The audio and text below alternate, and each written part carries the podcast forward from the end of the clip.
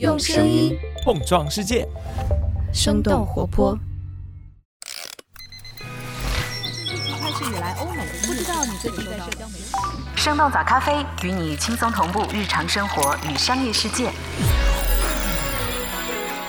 嗨，早上好呀！今天是二零二三年的七月三十一号，星期一。这里是生动早咖啡，我是来自生动活泼的梦一。几条商业科技轻解读，和你打开全新的一天。根据美国媒体 Deadline 的报道，截止到上周五，《芭比》的全球电影票房已经超过了六亿美元。不过，在国内竞争激烈的暑期档当中，《芭比》一开始的排片量只有可怜的百分之二点四，几乎是同期上映的热门国产片排片量的十分之一。然而，个位数的排片率并没有影响到《芭比》的口碑。各个平台的评分不仅稳定在了暑期档影片的上位圈，排片量也在几天之后翻了三倍多。一些现成的影院也开始给《芭比》排片。随着电影的上映，《芭比》这个有些陈旧，甚至是已经被一些人遗忘的名字，重新回到了人们的视野当中。芭比粉也在社交媒体上随处可见。不过，在电影上映之前，不少的观众和投资方对这部电影其实是抱有相当怀疑的态度。虽然芭比娃娃曾经在全球每两秒钟就能够卖出一个，它的制造商美泰公司也一度是全球的头号玩具厂商，但是这些都已经是几十年前的事情了。这次芭比电影的成功，也是美泰公司希望重现往日辉煌的一次重要尝试。那到底是什么样的困境，让美泰决定将真人版的芭比搬上大荧幕？在电影口碑逆袭、票房大卖之后，美泰会怎样搭建自己的 IP 宇宙呢？我们今天的轻解读就与此相关。在这之前，我们先来关注几条简短的商业科技动态。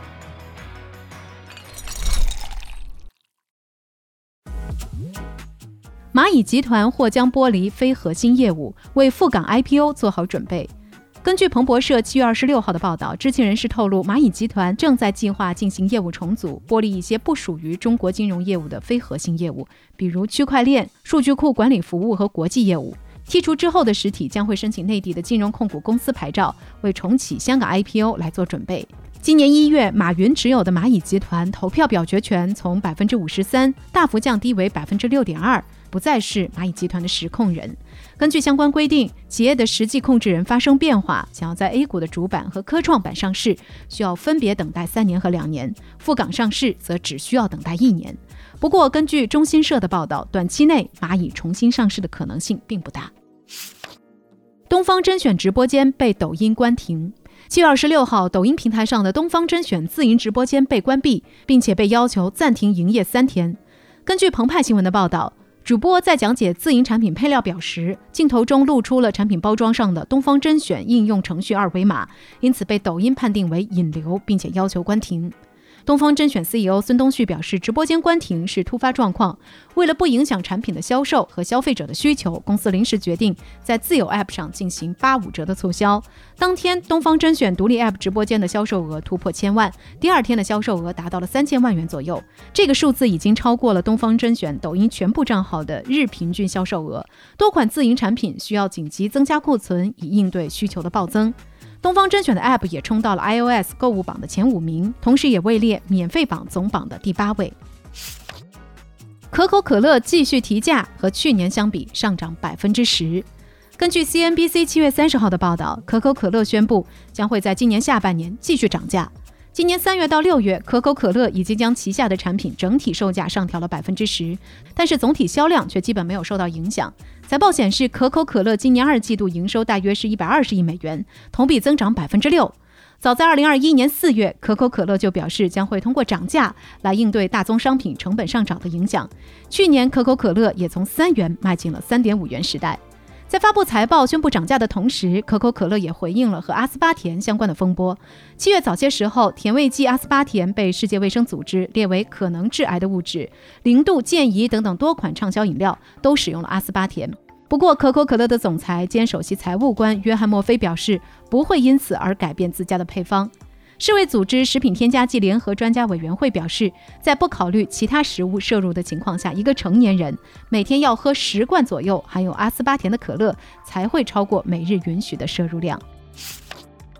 适应上半年销量加速增长，盈利创下新纪录。根据 CNBC 七月二十八号的报道，适应在今年上半年创下了这家公司有史以来最高的半年度利润。适应的执行副董事长唐伟在一封信中指出，和去年下半年相比，今年上半年的销售额增长加速，利润也有所提升。同时，适应在美国的增长也巩固了市场上的领先地位。今年五月，适应在巴西和美国试水平台化，引入第三方卖家来销售各种商品。适应现在在巴西已经有六千多个活跃的卖家，商品交易总额接近一亿美元。适应还计划在墨西哥、德国和法国等等国家推行平台化的策略。根据彭博社此前的报道，适应希望最早在二零二四年在美国来进行 IPO。如果上市成功的话，适应将会成为滴滴之后赴美上市估值最高的中国企业。三十六氪的分析认为，适应的全球扩张不仅要面临同样在赛道内异军突起的 Tim，还有亚马逊等等老牌电商巨头的压力，以及自身严峻的增长挑战。以上就是几条值得你关注的商业科技动态，别走开，我们马上和你一块儿来聊聊芭比口碑逆袭之后，美泰这家玩具公司想要怎样搭建自己的 IP 宇宙呢？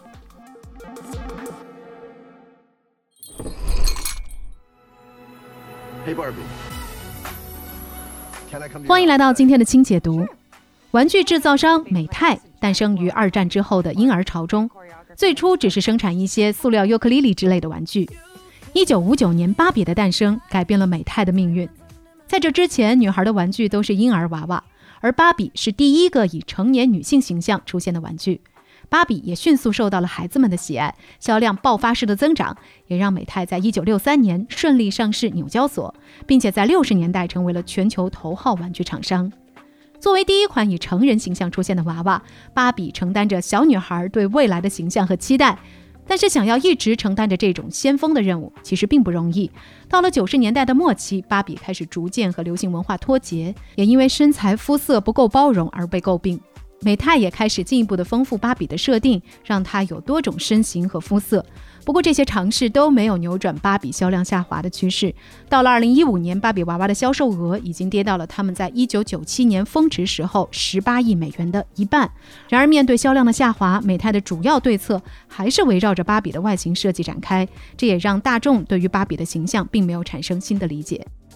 在本土市场尝试创新的美泰，也积极的在海外市场寻求出路。中国曾经就是美泰重点压住的市场。二零零九年，全球首家芭比旗舰店在上海开业。这座高达六层、面积三千五百平米的旗舰店，它的外观和内饰都是鲜艳的芭比粉。店内不仅售卖一千六百多种芭比产品，还配有餐厅和水疗美容中心。美泰还推出过一款名字叫“零”的黑色头发、中国形象的芭比。但是芭比娃娃在中国并没有获得想象中的成功，一方面是因为它的价格比较贵，另一方面是家长担心过于时尚和成人化的芭比会影响孩子的学习。根据《华尔街日报》的报道，中国家长似乎更喜欢为孩子购买益智类的玩具。直到今天，很多玩具公司在中国走的都是益智路线。芭比的水土不服也让上海旗舰店在盛大开业仅仅两年之后就宣布关店了。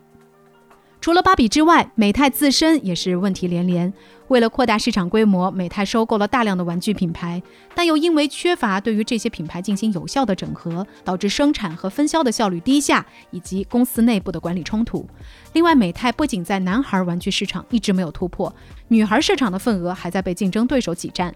靠着特种部队在男孩市场站稳的玩具巨头孩之宝推出了小马宝莉，乐高也开始销售面向女孩的玩具积木。在影视化上，美泰的竞争对手也走在前面，比如电影《变形金刚》系列让孩之宝的业绩飙升，还帮助他们在2016年从美泰手中夺走了和迪士尼的合作。一年之后，美泰甚至差点被孩之宝收购。界面新闻的分析认为，在各大玩具厂商积极推进玩具 IP 化的时候，美泰却更多的是把 IP 内容作为促进销售的推广工具，而不是真正能为公司创造利润的业务。让美泰开始重视 IP 开发的是在媒体和娱乐行业有着丰富经验的现任 CEO Unite Chris。他曾经是福克斯儿童频道欧洲区的联合创始人，还担任过全球最大的独立电视制作公司之一 Endemol 集团的 CEO。